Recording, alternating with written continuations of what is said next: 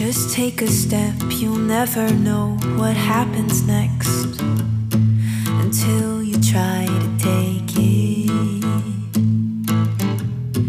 A million reasons that you might live to regret, but you won't know till you've made it. Hallo und herzlich willkommen zu einer neuen Folge von Ehrlich, Wertvoll und Direkt. Heute ist Lennart Meyer aus Lüdersburg in Niedersachsen mein Gast. Hi Lennart. Hey du. Lennart, erzähl mal, wer bist du und was machst du in der Landwirtschaft?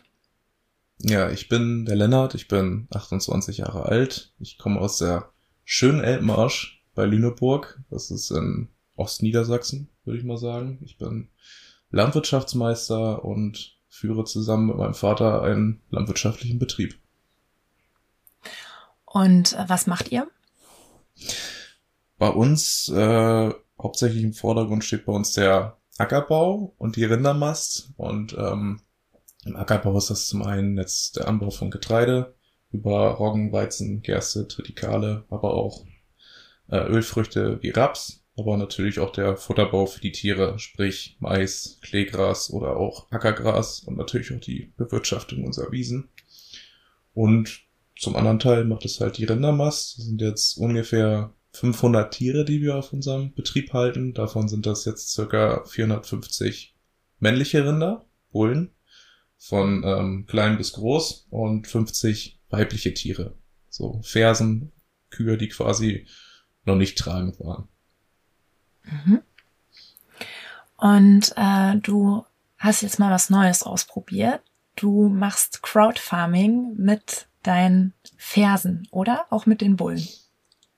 Nee, das sind bei uns wirklich vorrangig ähm, die Fersen. Weil mhm. ähm, Fersen sich qualitativ nochmal so ein klein wenig von ähm, Bullen unterscheiden.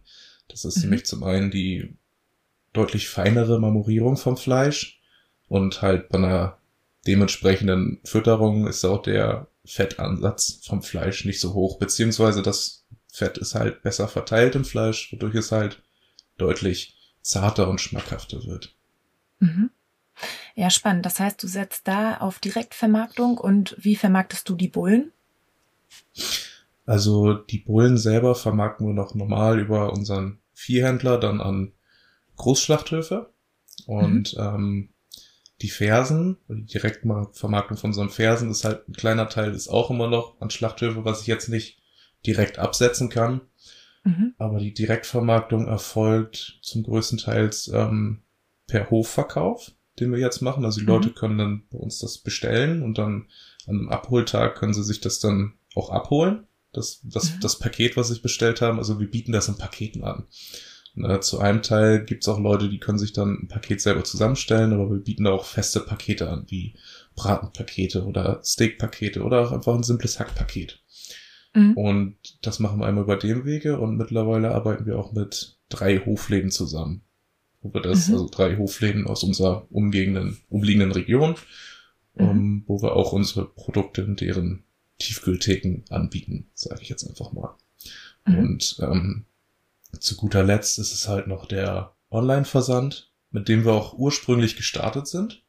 Also dieses ganze Projekt hat sich eigentlich mehr um den Online-Shop gedreht, sage ich mal, und den Versand der Produkte, weil wir ja doch durch, ich sag mal, Amazon und Co. und so einer, ja, gemütlichen Gesellschaft sind, so auf den Knopfdruck bestellen, muss nicht mal losfahren, so, so war halt die ja. ursprüngliche Idee. Ich meine, klar, so direkt vor die Haustür, genau.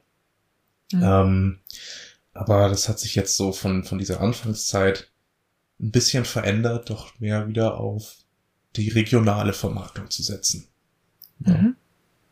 Äh, spielt es dabei auch eine Rolle, dass du bei der äh, regionalen Vermarktung einerseits auf etablierte Hofläden setzen kannst, ähm, wo du dann auch wieder den direkten Kundenkontakt hast? Oder woran liegt das? Ähm, also zum einen lag es wirklich daran, auch mit diesem dem Online-Shop, dass da wirklich ähm, es ist schon viel Arbeit, so ein komplettes Paket einfach fertig zu packen. Da gehört halt schon viel dazu, sage ich mal. Weil das Paket muss ja, das ist ja nicht nur normaler Karton, den man verschickt, das muss ja, das Fleisch muss ja erstmal isoliert sein, das dann halt auch ähm, das ist, kommt ja gefroren an und da auch meist Hackfleisch mit dem Paket ist, muss es auch minus 18 Grad sein. Also muss das Paket zum einen gut isoliert sein, du brauchst Kühlakkus dazu und ähm, musst natürlich auch darauf achten, dass der Versand innerhalb von 24 Stunden erfolgt. So, damit die Ware dann auch wirklich noch tiefgekühlt beim Kunden ankommt.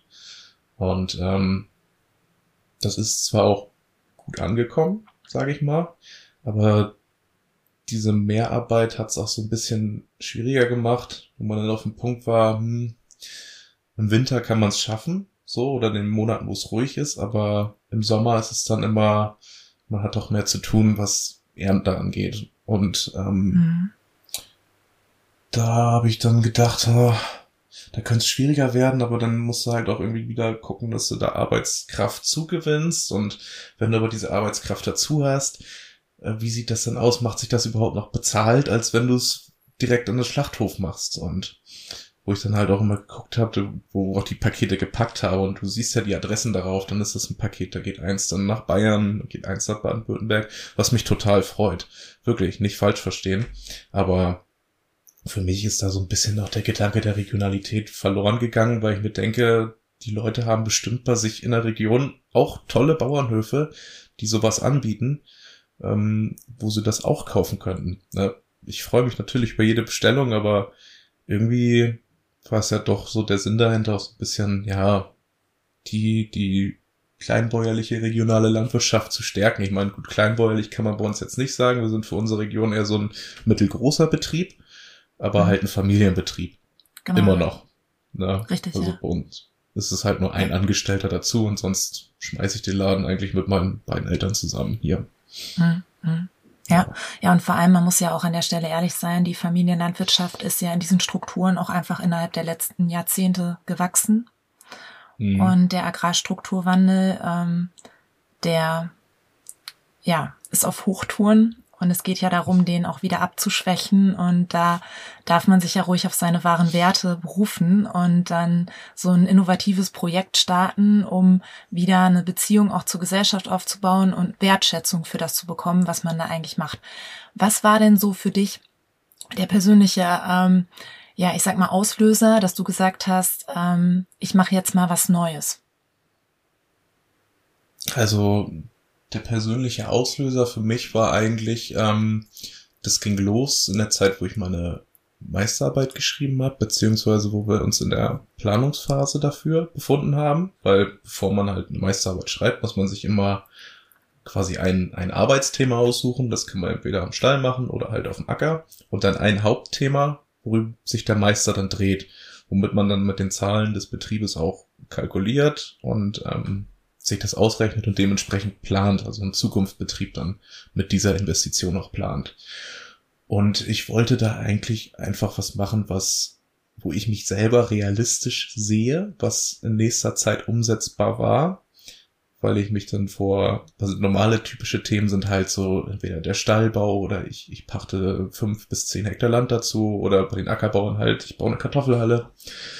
Und ähm, da habe ich mich einfach nicht so gesehen, weil es sind auch wirklich sehr, sehr große Investitionen, was mit der aktuellen Planungsunsicherheit für uns Landwirte einfach nicht gesehen habe. Und man sollte auch wirklich dann mhm. ein Thema machen in der Meisterarbeit, worüber man schreibt, wofür man sich auch begeistern kann.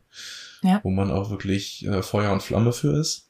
Und daraus ist diese ganze Idee entstanden, halt wie gesagt ursprünglich mit diesem Online-Shop, was ich jetzt ja zu so einer Art äh, ja, Hofverkauf, Hofläden und so weiter umgewandelt hat. Mhm. Ja. Mhm. Und äh, du gehst ja ähm, mit diesem neuen Vermarktungsweg ja auch auf ein wichtiges gesellschaftliches Anliegen ein, was das Tierwohl betrifft. Ähm, mhm. Erzähl mal, ich habe äh, auf eurer Website gesehen, dass du auch ganz viele verschiedene Rassen hast. Ähm, mhm. Worauf achtest du ähm, bei deiner täglichen Arbeit mit deinen Tieren und äh, generell bei der Tierhaltung? Also ja, für uns im Fokus oder das Hauptanliegen bei der Arbeit mit den Tieren ist für uns wirklich zum einen das Tierwohl, die Tiergesundheit und auch die Qualität an Futter, was wir den Tieren natürlich bieten können, aber das geht auch zum Stallklima, zum Angebot von Wasser und natürlich auch zum Platz. Und auch zum Untergrund bei uns wirklich, also die Fersen sind komplett auf Stroh, die Bullen sind mittlerweile zu 80 Prozent auf Stroh und nur noch ein ganz mhm. kleiner Teil, der wirklich auf äh, Spaltenböden gehalten wird, weil es einfach in diesen, diesen Stellen nicht anders umsetzbar ist. Also man kann es mhm. nicht anders umbauen. So, und ähm, das ist das eigentlich für uns so der Hauptfokus, den wir arbeiten. Unsere Fersen, die wir beziehen bei uns im Betrieb, die kommen dann wirklich vom umliegenden Mutterkuhbetrieben. Also es sind dann quasi Absetzer. Das sind dann mhm. Kälbchen, die dann aus der Versorgung von der Mutter, sage ich mal, raus sind. Äh, schon dieses heranwachsende Alter oder jugendlichen Alter kommen und dann mhm. für sich allein sind und dann halt zu uns auf den Betrieb kommen und da das ja verschiedene Mutterkuhbetriebe sind, die auch verschiedene Rassen haben, kommt dann bei uns so ein, ich sag mal, bunter Mix zusammen über äh, mhm. Fleckviehtiere, Charolais, Limousin und Herford. Alles, alles quer durcheinander. Mhm. So muss man natürlich auch bei der Vermarktung von den Tieren ein bisschen drauf achten, weil jede Rasse hat natürlich so ja seine unterschiedlichen Eigenschaften. Ne? Es, mhm. es gibt halt welche, die eher dazu neigen, ein bisschen eher Fett anzusetzen. Es gibt großrahmige, kleinrahmige. Und äh, da muss man dann halt dementsprechend auch äh, planen, wie man das umsetzt. Aber oder es mhm. ist ein bisschen schwieriger, als wenn man eine klare Linie hat, sage ich mal. Aber es ist trotzdem machbar und wir sind da auch schon, doch, wir sind da gut zufrieden mit und dieser bunte Mix, mhm. der macht dann auch wirklich, macht auch Spaß beim Anschauen. Weil die verstehen ja. sich auch, egal ob es verschiedene Rassen sind, die verstehen sich alle so, als, ne, ne, als wenn es Kühe sind. Normal dieser Oberbegriff Kühe, dann machen wir gar nichts aus Rassen, so, es sind, es sind einfach Kühe. Es gibt ein paar dickere, ein paar dünnere, ein paar größere, ein paar kleinere und die machen so einen schönen, äh, illustren bunten Haufen einfach aus. Ne? Ja. Ja, ja, könnten wir Menschen uns mal ein Beispiel dran nehmen. So. Genau, da können wir uns eine große, große Scheibe von abschneiden, ja. Ja, was, was bedeutet für dich die Zusammenarbeit mit Kühen? Was geben die dir? Ah, so ein Stück weit Ruhe. So, man kann sich dann auch mal wirklich, wenn man jetzt mal nicht so unter Zeitdruck steht, mal im Stall ist und einfach mal mit in die Bucht da zu den Tieren reingeht oder in den Stall zu den Tieren reingeht, dann ja, kann man doch so mal ein bisschen so das Leben Revue passieren lassen, ne? wenn man sich da so seine ein, zwei ähm, Lieblingskühe krallt, wo man dann einmal mal durch äh, Streicheleinheiten verteilen kann. Und die ganzen anderen versammeln sich drumherum. Es gibt ja immer welche, die sind so ein bisschen schüchterner. Die wollen dann mhm. immer mehr so lieber ein bisschen an der Hose knabbern oder äh, mhm. einem das T-Shirt runterziehen. Aber ähm, gibt es auch welche, die dann diese Streicheleinheiten noch sehr gerne annehmen. Ne? Und mhm. das äh, gibt dann ja, wie gesagt, so ein, so ein, so ein Ruhegefühl und man einfach mal so ein bisschen, ja, das Leben auch mal stillstehen lassen kann. Ne? Weil mhm. der Alltag als Landwirt ist ja nun mal geprägt von viel Arbeit, aber auch von mhm. viel Bürokratie und irgendwie hat man den ganzen Tag auch wirklich den Kopf voll ähm, mhm. mit dem, wie, was, wie, was mache ich so als nächstes? So, das habe ich noch zu erledigen, das habe ich noch zu erledigen, oh, der Antrag muss schnell raus und oh, morgen müssen wir eigentlich auch noch Tiere ausmisten und wie mache ich das alles? Und in den Momenten fährt man einfach mal so ein bisschen runter und kann so ein bisschen für sich sein und dann später wieder Vollgas geben. So ein bisschen Energie tanken auch. ja. Ja, schön. Ja. Also ich glaube, um so einen Job äh, beneiden einen viele, denke ich, mhm. äh, die ähm, ja, ich sag mal, einen stressgeplagten Alltag haben und äh, jetzt äh, keine Kühe unmittelbar zur Verfügung haben, um wieder runterzukommen. Ähm, mhm. Du hast gerade mal angeschnitten, äh, du siehst dich auch mit vielen ähm, Herausforderungen konfrontiert, auch was Bürokratie betrifft, ähm, mhm. was so ähm, eine nachhaltige Perspektive betrifft oder Rahmenbedingungen, wo du jetzt zum Beispiel auch so deine Zukunftsvision, die du auch für deinen Betrieb hast, wo du jetzt schon mal die ersten Schritte gesetzt hast, ähm, eben dann auch zur Realität werden lassen kannst. Was, was sind das mhm. für Herausforderungen? Also zum einen ähm, Herausforderung ist natürlich, äh, wo geht's jetzt mit der Tierhaltung hin? Äh, die Tierhaltung ist dann wirklich schon sehr in die Kritik geraten. Ich sage mal zum Teil vielleicht berechtigt. Zum anderen Teil liegt es aber auch vielleicht einfach daran, dass die Bevölkerung nicht gut genug aufgeklärt ist, wie dann einfach so eine Nutztierhaltung nun mal aussieht und wie sie bei uns aussieht und wie sie vielleicht in anderen Teilen der Welt aussieht. Und dass man da mal einen Kontrast hat wie gut es den Tieren ja eigentlich geht. Ne? Und es ähm, manchmal wirklich vergessen wird, dass äh, gerade ist jetzt egal, ob es äh, ein Mastschwein ist oder eine Sau oder eine Milchkuh. Nur wirklich gesunde Tiere können auch wirklich ähm, dazu beitragen, dass der Bauernhof auf lange Sicht Erfolg hat. Also das, das mhm. kriegt man wirklich am besten hin mit einer guten Tiergesundheit und dass man auch wirklich auf seine Tiere achtet und sich mhm. um sie kümmert. Mhm. Und ähm, da habe ich halt immer mehr das Gefühl, dass da wirklich zu pauschal gesagt wird, dass ähm, die Tiere schlecht gehalten werden bei uns. Mhm. So, so, das, das rieselt so auf einen hier, äh, oder das rieselt so über einen hinüber, dass man fast schon selber hinterfragt, macht man das überhaupt noch richtig so? Kann ich mich dann noch gut fühlen mit der Tierhaltung? Bis man sich mal wirklich mal wieder na, so ein Reality-Check, bis man sich mal wieder selber so ein Reality-Check gibt. So, ja. hey, du musst dir keine Vorwürfe machen, du machst hier schon einen guten Job. Lass dir das nicht so von der kleinen, kleinen Minderheit einreden, mhm. die aber das irgendwie schaffen, äh, die breite Masse ein bisschen weiter zu instrumentalisieren, weil die breite Masse mhm. es ja auch nicht besser weiß. Ja. Um, wo wir halt so ein bisschen Öffentlichkeitsarbeit technisch so auf der Strecke geblieben sind. Mhm. Und ähm, da mache ich mir halt Sorgen oder so einen Kopf drüber, wie, wie das halt mit der Tierhaltung weitergeht und halt auch mit den Tierwohlstufen, ähm, die ja schon, sage ich mal, im, im Geflügelbereich und im Schweinebereich angelaufen sind und im Rinderbereich halt auch geplant sind. Ja. Also da hatten wir auch schon Infoveranstaltungen zu, wo ich mir denke, das, es gibt zwar diese, diese Einstufung von eins bis vier, sage ich mal, so Stallhaltung Plus ist zum Beispiel 10% mehr Platz, so Haltungsstufe 3, also das ist halt Stallhaltung Plus ist Haltungsstufe 2 mhm. und äh, Außenklima ist dann Haltungsstufe 3, wo wir halt zum größten Teil mit reinkommen in dieser Haltungsstufe mhm. 3. Ähm, aber wenn man sich darüber offiziell zertifizieren lässt, ist dieser Mehrbetrag, den man dafür kriegt, für das mhm. äh, Tierwohl, erstmal wirklich erschreckend gering für mhm. das, äh, also was bei uns Selbstverständlichkeit ist. Also wir haben jetzt jetzt keine Probleme, da großartig umzustellen, weil wir jetzt halt im größten mhm. Bereich schon so ähm, ja. Bestehen haben, uns im Betrieb. Aber da war man dann doch schon das erste Mal ziemlich enttäuscht, wo man das gesehen hat, was es dann da dafür geben soll.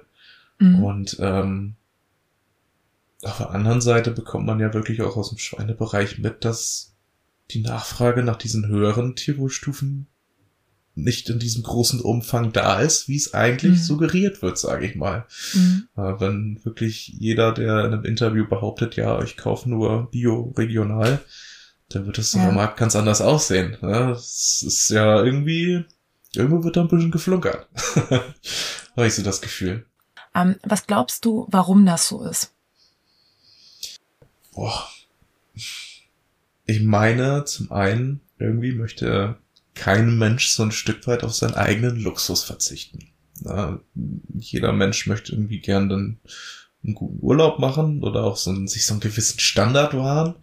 Und jetzt gerade in der Zeit, die wir aktuell haben, wo Preise natürlich ziemlich hoch sind, ja, auch Lebensmittelpreise sind ziemlich hoch, eigentlich es gibt keine Sache, die jetzt nicht im Preis gestiegen ist, gucken die Leute dann schon eher, dass sie sich irgendwie ihren Standard so ein Stück weit wahren können und stellen dann Sachen wie Lebensmittel erstmal hinten an.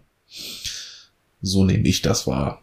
So, das kann ich jetzt von meinen Kunden zum Beispiel nicht sagen, die wirklich die, die auf den Geschmack gekommen sind, die wissen diese Qualität auch zu schätzen. Und ich glaube, es sind einfach zu wenig Leute, die mal wirklich auf den Geschmack gekommen sind, was ein regionales, nachhaltiges Produkt besser machen kann, ähm, wie äh, ein Supermarktprodukt, wo man nicht mal sicher ist, ob die Herkunft wirklich in Deutschland war.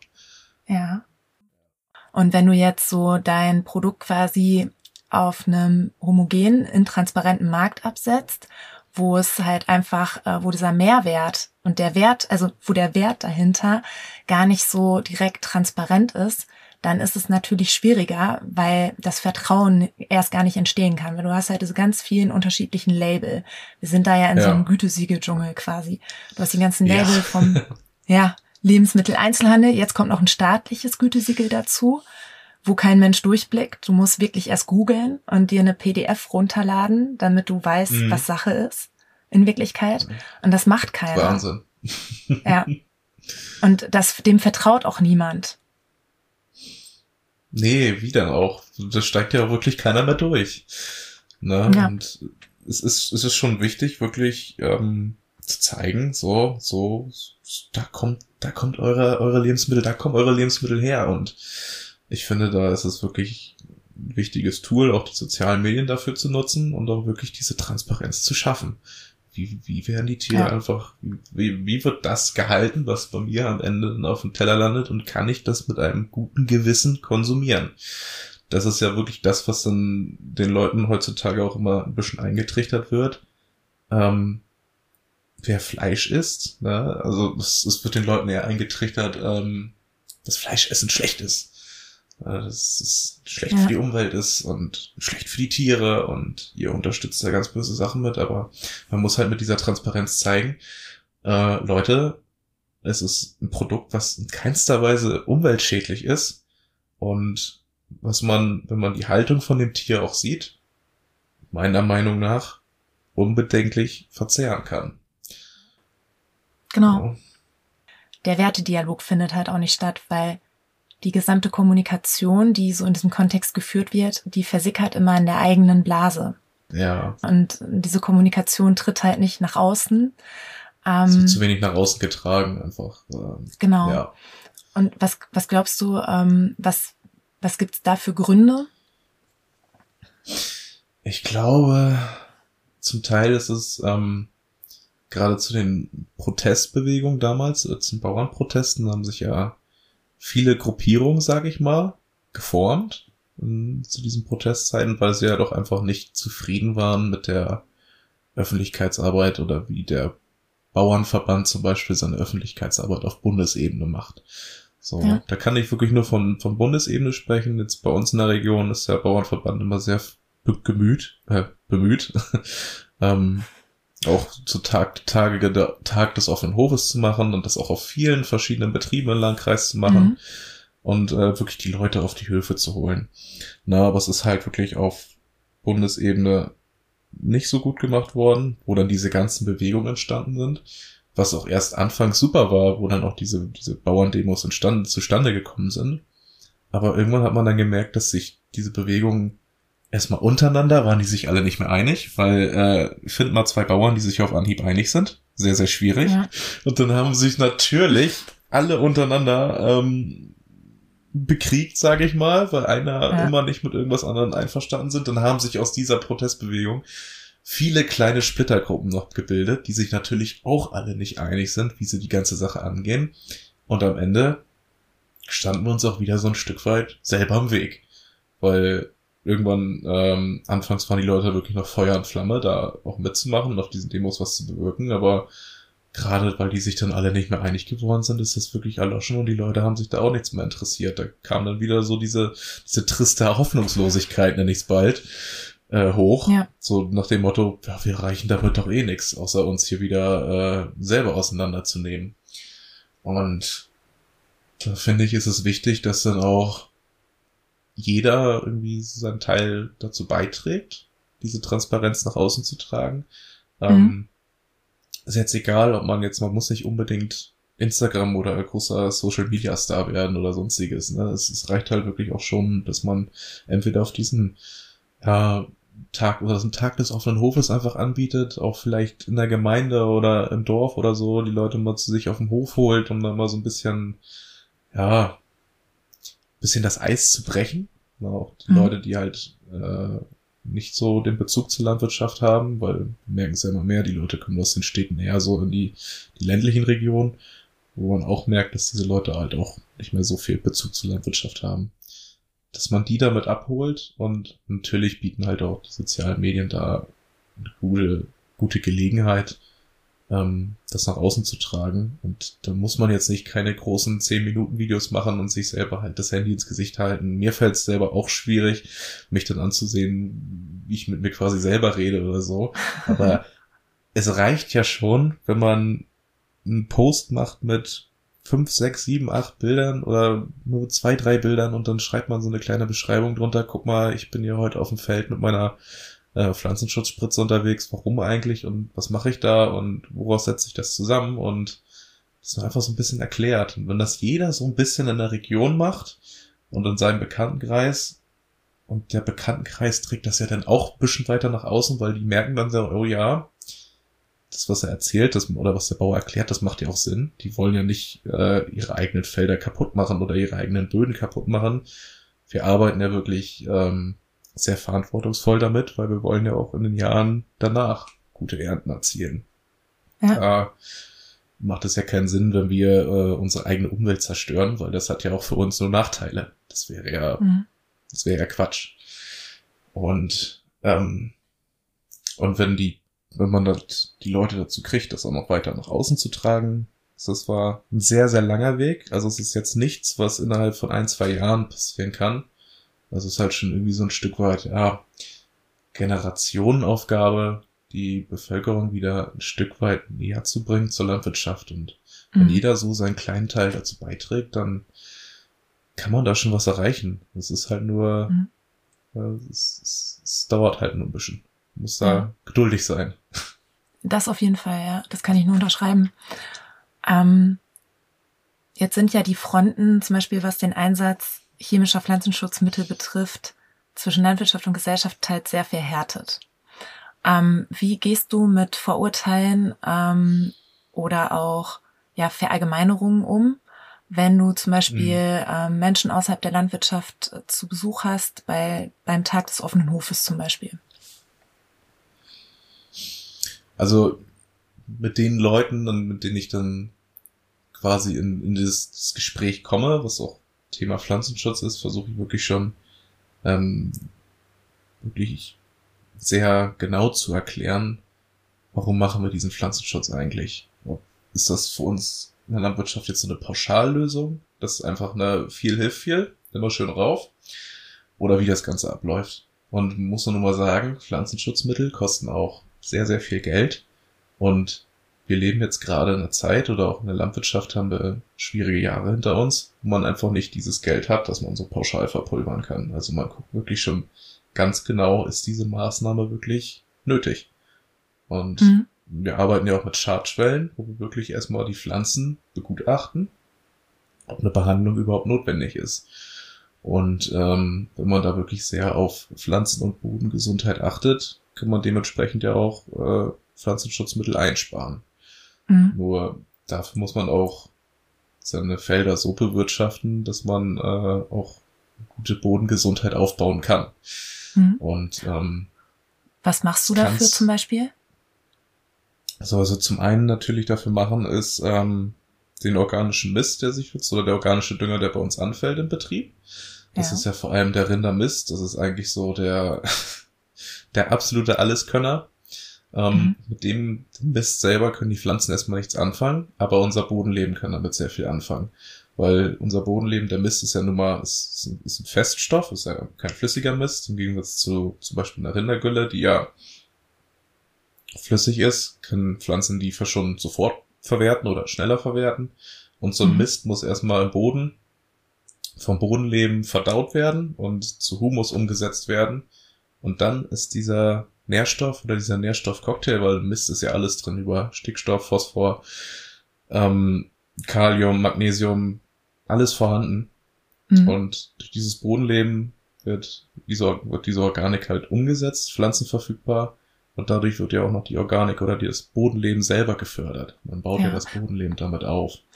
Bodenleben heißt, die ganzen Käfer. Das ist zum einen, ja, zum einen natürlich Regenwürmer, kleine Käfer, aber auch wirklich mikroskopisch kleine Organismen, die äh, in unserem Boden drin sind. Ich oh, möchte jetzt hier auch kein Käse erzählen, aber ich habe erst letztens einen Beitrag gesehen, ich glaube irgendwie in ach, wie viel Boden? Ich glaube in einem Quadratmeter oder nee, auf einem Hektar äh, Ackerland sind irgendwie 14 Tonnen Bodenorganismen drin, wenn man den jetzt mal so aussieben würde.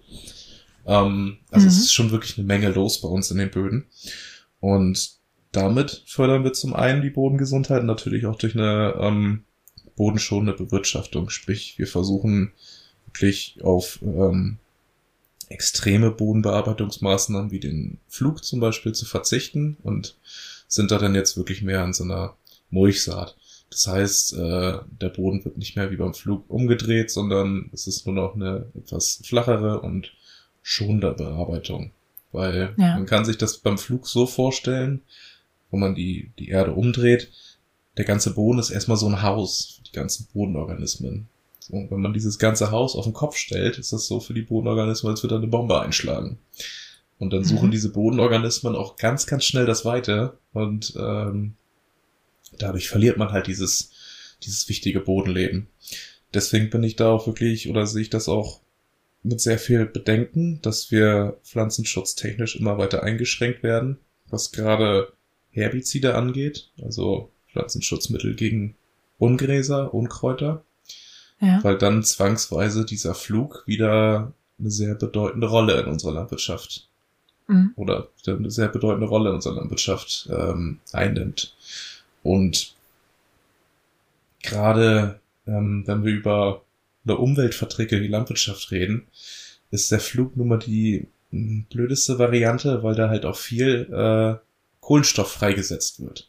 Ja. Bei der, bei dieser Be Bearbeitung oder halt Be Bodenbearbeitung allgemein, aber beim Flug mhm. halt am meisten. Und Kohlenstoff plus den Sauerstoff, der nun mal in der Atmosphäre ist, entsteht halt dieses blöde Kohlenstoffdioxid was ja nun mal unser CO2 ist, was wir nicht wollen.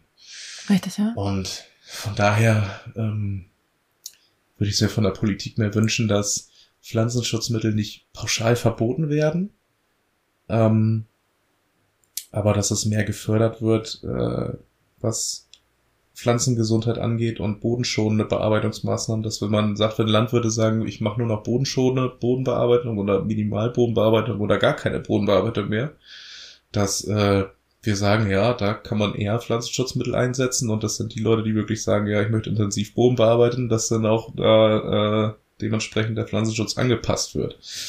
Mhm. Aber pauschal diese Verbotspolitik, das sehe ich sehr kritisch, gerade was äh, unsere Klimaziele angeht. Weil ja. es ist ja in aller Leute Interesse, dass CO2 gebunden wird. Und das ist, ja. funktioniert natürlich meistens mit bodenschonenden äh, Bearbeitungsmaßnahmen am besten. Genau. Ja. Naja, lange Rede gar keinen Sinn, aber um da auf den Punkt zu kommen, doch, doch. wir versuchen wirklich sehr, sehr schon mit unserem äh, Boden umzugehen und auch nachträglich äh, das Bodenleben zu unterstützen und aufzubauen. Hm. Mhm. Ja, vor allem ähm, hilft diese Verbotspolitik ja jetzt auch nicht wirklich dabei, ähm, nachhaltige Innovationsprozesse auch im Ackerbau zu etablieren, weil du kannst nicht von heute auf morgen ähm, ähm, auf Pflanzenschutzmittel verzichten. Also das passt jetzt nicht in dein Management und äh, durch diese mhm. Verbotspolitik ähm, fördert ja auch nicht unbedingt den Austausch von Landwirtinnen und Landwirten untereinander, um da jetzt vielleicht dann auch innovative Lösungen zu finden, gerade auch was so dieses Thema ja Fokus auf den Boden, Bodenmanagement, Bodengesundheit, Bodenleben ähm, betrifft. Wie, mhm. wie sieht das bei dir aus? Ähm, bist du da im Austausch mit anderen jungen Landwirtinnen und Landwirten oder wie bildest du dich da zum Beispiel auch weiter? Ähm, ich sage mal, ich, ähm, das ist ja auch so das Schöne an Social Media, man kann ja auch vielen, vielen innovativen Landwirten, sage ich mal, folgen, äh, oder viele innovative Landwirte verfolgen, die halt ja. so diese Dinge praktizieren, umsetzen, aber auch erklären und auch wirklich gezielt ähm, für Landwirte erklären, wo, ähm, wo sie das auf ihrem Betrieb zeigen. Guck mal, so sieht's aus bei mir, Leute. So, das und das habe ich probiert.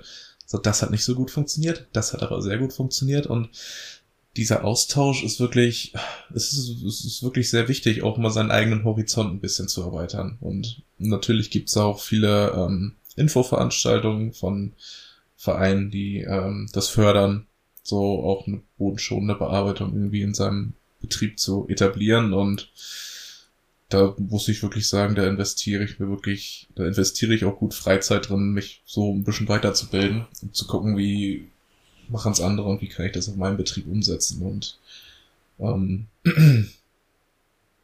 wie ja. kann ich da wirklich die, die perfekte Lösung für mich finden, die auf unseren Böden umsetzbar sind, aber auch mhm. in unserer Region umsetzbar ist, weil mhm. Ähm, da muss man wirklich sehr viel unterscheiden. Das ist auch von Region zu Region unterschiedlich. wie ich im Anfang schon gesagt hatte, wir kommen aus der Elbmarsch und die Elbmarsch ist nun mal dadurch bestehend, dass schwere, schwere Tonböden haben, aber auch viel moorige Böden. Sprich, das sind Flächen, die nur einen kurzen Zeitraum haben, um wirklich ähm, bestellt zu werden oder auch beerntet zu werden. Und das stellt er nochmal vor ganz besondere Anforderungen, als wenn man auf dem Sandboden arbeitet. Ich möchte jetzt hier keinen Sandboden schlecht reden, keinesfalls, aber da geht's dann doch schon so ein bisschen einfacher, als wie man auf dem 90er Leben arbeitet, sage ich mal. Das ist dann doch ein bisschen, bisschen tricky manchmal. Jetzt sind ganz viele Landwirtinnen und Landwirte neidisch. ja, das ist, das hört sich erstmal schön an, das hört sich erstmal schön an, aber da kommen auch noch ganz andere Schwierigkeiten mit solchen Böden, das könnt ihr mir glauben. Ja, aber du sprichst ein ganz wichtiges Thema an und äh, das ist einfach äh, ja eine standortgerechte Landwirtschaft und die man halt auch nicht eben so ja nach dem Gießkannenprinzip managen genau. kann. Genau, auch ganz wichtig. was, was ich da nämlich noch zu, zu zusagen kann, was nämlich gerade, ähm, wenn man sagen würde, zum Beispiel in unserer Region wird man das, den Pflanzenschutz komplett verbieten. Sprich, Herbizide wird einbezogen die Hauptzeiten, um Unkräuter zu ähm, bekämpfen, sind nun mal der Herbst und das Frühjahr meistens, weil danach sind die Unkräuter einfach in ihrem Entwicklungsstadium schon zu weit, um sie wirklich effektiv bekämpfen zu können. Und bei uns ist es nun mal sehr schwierig, weil der Herbst und das Frühjahr sind bei uns sehr, sehr nass. Und mhm. ähm, da ist die Arbeit mit so einem, so einem Striegel oder einer Hacke, wie sie ja nachträglich zur Unkrautbekämpfung im Biobereich zum Beispiel eingesetzt wird, nicht möglich. Sprich, mhm. Uns würde dann nur der Flug übrig bleiben, aber selbst nach dem Flug kommen ja auch immer noch ganz viele Unkräuter und Gräser, die man nicht im Griff kriegt. Und ja. die vermehren sich dann von Jahr zu Jahr immer weiter, immer weiter, immer weiter, so dass man irgendwann vor dem Problem steht, dass man seine Unkräuter nicht mehr in den Griff kriegt, dass äh, die Erträge massiv zurückgehen, auch wenn es so tolle Böden sind. Wenn man da seine, sein Unkrautproblem nicht in den Griff bekommt, dann sind diese fruchtbaren Böden auch ganz schnell futsch und mhm. gar nichts mehr wert. Ja. Das ist halt das, wie du schon sagst, man muss das auch irgendwie ähm, standortgerecht anpassen und auch irgendwie so ein bisschen auf die Bewirtschaftung der Böden anpassen. Du hast das jetzt sehr schön in den Mittelpunkt gestellt, nach welchen ähm, Grundlagen äh, und Werten du da eigentlich auch deinen Ackerbau managst und äh, wann du dann wirklich konkret ähm, Pflanzenschutzmittel einsetzt und auch warum. Und du bist ja ähm, generell auch offen für die Anliegen und Wünsche der Gesellschaft, willst gesunde, nachhaltige Lebensmittel produzieren. Und du bist da aber auch genauso mit Herausforderungen konfrontiert. Ähm, wie wichtig ist dir da Ehrlichkeit ähm, auch im Dialog mit der Gesellschaft, was diese Dinge betrifft? Oh, sehr wichtig. Sehr wichtig. Wenn man dann irgendwie so ein wirklich ein Vertrauen dann auch zur Gesellschaft aufbauen will, dann muss man auch ehrlich zeigen, erstmal, welche Probleme bestehen. Dann, man kann nicht immer nur sagen, so, ja, alles tipptopp oder sieht alles super schön bei mir aus. Nein, man muss auch klar die Probleme aufzeigen. Man muss auch zeigen, so, das und das könnte ich natürlich besser machen. Damit man halt einfach, ja, so ein Stück halt, äh, ja, so ein Stück Authentizität auch gewinnt. Ne? Man, man muss auch wirklich das authentisch rüberbringen, so ist die Lage bei mir das und das funktioniert schon gut, aber das und das funktioniert halt nicht so gut und würde jetzt Gesetz so und so kommen, dann wird es bei mir ganz schön schlecht aussehen. Ja, und sollte man wirklich schon offen und ehrlich kommunizieren, was gut funktioniert, was nicht so gut funktioniert und ähm, ja. Schlimmste, was man machen kann, ist wirklich so ein Stillstand. Man muss halt diese, wie du schon gesagt hast, diese Innovation finden und das hat die Landwirtschaft ja über hunderte von Jahren gefunden. Ne, wir, wir haben ja irgendwie, der Beruf hat ja immer überdauert und hat sich halt dementsprechend den Erfor äh, Herausforderungen angepasst. Und mhm. ich finde, wir stehen zwar vor einer schwierigen Aufgabe aktuell, aber ich glaube, auch diese Aufgabe kriegt man irgendwie bewältigt. Noch. Egal wie dunkel Fall. jetzt der Horizont ist. ja, auf jeden Fall. Vor allem ähm, glaube ich auch, dass durch diese Herausforderung ähm, Landwirtinnen und Landwirte auch viel mehr die Chance haben, zu zeigen, wer sie wirklich sind und was ihnen wirklich wichtig ist, weil wenn ich daran zurückdenke, ähm, wie das zum Beispiel noch in den 90ern war, weil da gab es ja die gleichen Herausforderungen. Damals war es ja auch schon so, dass politische Rahmenbedingungen von oben nach unten durchgesetzt worden sind und Landwirte dann mhm. auch wenig Planungssicherheit haben oder hatten. Und heute ähm, ist es halt durch die, wie soll ich sagen, diese Werte wie Nachhaltigkeit und Tierwohl, die haben sich einfach äh, noch mehr in unserer Gesellschaft durchgesetzt im Vergleich zu 30 zu vor 30 Jahren. Und ja. ähm, deshalb kommt es uns so ja neu vor. Aber irgendwie war es immer schon so. Und ja. ähm, ich kann mich erinnern, dass es damals halt irgendwie schon schwierig war, ähm, dass meine Eltern ja ein Bewusstsein eigentlich dafür schaffen konnten, was sie da eigentlich tun und welche Herausforderungen sie haben und wie wichtig ihr Beruf eigentlich auch ist. Ja. Mhm. Und, ähm, und ich finde, dass, dass wir jetzt halt damit eine große Chance haben. Genau und du, du arbeitest mit und in der Natur und das ist einfach was unglaublich Wertvolles, was sich halt viele Menschen auch wieder zurückwünschen, weil sich unsere Gesellschaft einfach so enorm von der Landwirtschaft distanziert hat innerhalb der letzten Jahrzehnte. Und durch diese neuen Trends beim Essen, Regionalität, weniger Fleisch, höhere Qualität, bringen sie auch irgendwo ihren Wunsch zum Ausdruck, wieder nach Hause zu kommen, wieder mehr in Einklang mhm. mit der Natur zu sein. Und ich glaube, ähm, bei, diesem, bei diesem Bewusstsein spielen einfach Landwirtinnen und Landwirte in unserer Gesellschaft eine unglaublich wichtige Rolle. Und ähm, ja. was möchtest du zum Beispiel anderen Landwirtinnen und Landwirten ähm, auch mitgeben, die jetzt zum Beispiel keine Perspektive haben für die Zukunft und noch nicht so richtig wissen, hm, mhm. was möchte ich denn jetzt machen? Was ist so mein Ding? Wie könnte ich mich selbst verwirklichen auf meinem Hof? Also zum einen, was ich dann auch so als kleine Anekdote erzählen kann, rückblickend ähm, da, wo ich meine Meisterarbeit geschrieben habe, ging das dann ja mit dem Thema Direktvermarktung los. Da wurde mir von einem meiner Prüfer gesagt, ah, Direktvermarktung, das habe ich auch schon mal probiert, Lennart. Das hat nicht so geklappt.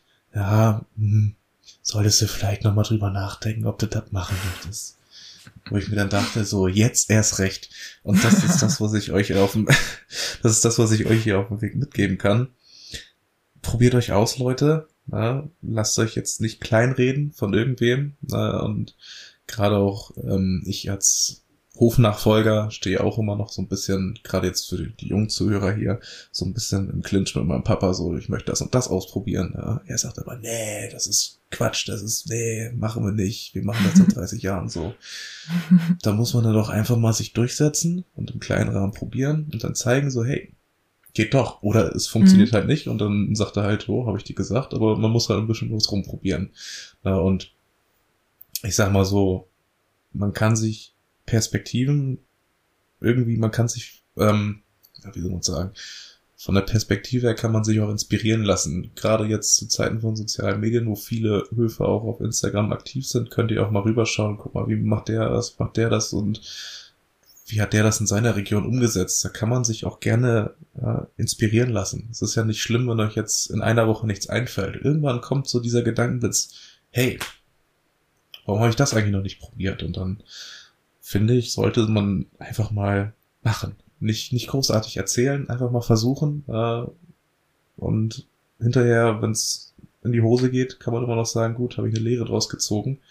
Beim nächsten Mal weiß ich besser Bescheid. Genau. Ähm, ja. Ich bin da einfach nur dafür, man sollte Mut haben, Neues zu probieren, neue Wege zu gehen, innovativ zu sein.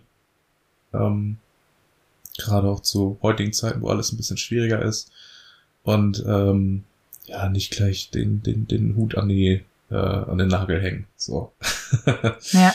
Also, ich, ich sage einfach mal mehr Mut zur Innovation und traut euch was. Traut ja. euch was. Voll. Ähm, welchen Ausblick würdest du jetzt am Ende des Podcasts äh, den Zuhörerinnen und Zuhörern nochmal mitgeben, wo du dich von heute an in fünf Jahren siehst? mich von heute an in fünf Jahren sehe. Also was wir jetzt auf jeden Fall, was so ein kleines Projekt im Hinterkopf ist, ähm, ist die Leute halt ein Stück weit noch ein bisschen mehr hier auf dem Hof zu holen. Sprich, ähm, auch so eine kleine feste Verkaufsstelle anzubieten. So erstmal vielleicht so am Wochenende, so, so ein Samstag, Sonntag, dass die Leute dann ähm, den Hof direkt hier auch rumschlendern können, sich angucken können. Natürlich ein bisschen begrenzt, ne, dass mir da jetzt nicht äh, jeder an ähm, den Trecker rumspielt oder sonstiges. oder dann auch irgendwo äh, in den Stall reinplumpst. Das ist dann auch immer ein bisschen, bisschen doof dann. Ähm, mhm. Aber ein Stück weit mehr die Türen zu öffnen und auch so, ja, so, so eine Art kleiner Laden. Ne? Es ist halt alles noch so ein kleines ja, Hirngespenst, sage ich mal, das so, so im Kopf rumschwirrt, aber es ist jetzt nichts, wo ich sage, ja, da möchte ich noch groß bauen oder sonstiges. Das ist halt schon mehr, wo ich mit der jetzigen Größe schon, Größe schon zufrieden bin vom Betrieb. Mhm. Mhm. Ähm, es ist jetzt nur, dass ich den Betrieb effizienter gestalten möchte und nachhaltiger gestalten möchte. Sprich, noch mehr zum Thema Boden, also nachhaltiger Bodenaufbau mhm. mhm. und Bodengesundheit, da mehr in die Richtung zu gehen und die Leute halt auch mehr auf die Höfe zu holen, um ja auch das Vertrauen zum, zum Landwirt und zum Produkt weiter zu stärken. Und ja, ich glaube, das ist erstmal so das, wo ich mich in den nächsten fünf Jahren so zu sehen könnte. Ne? Mhm.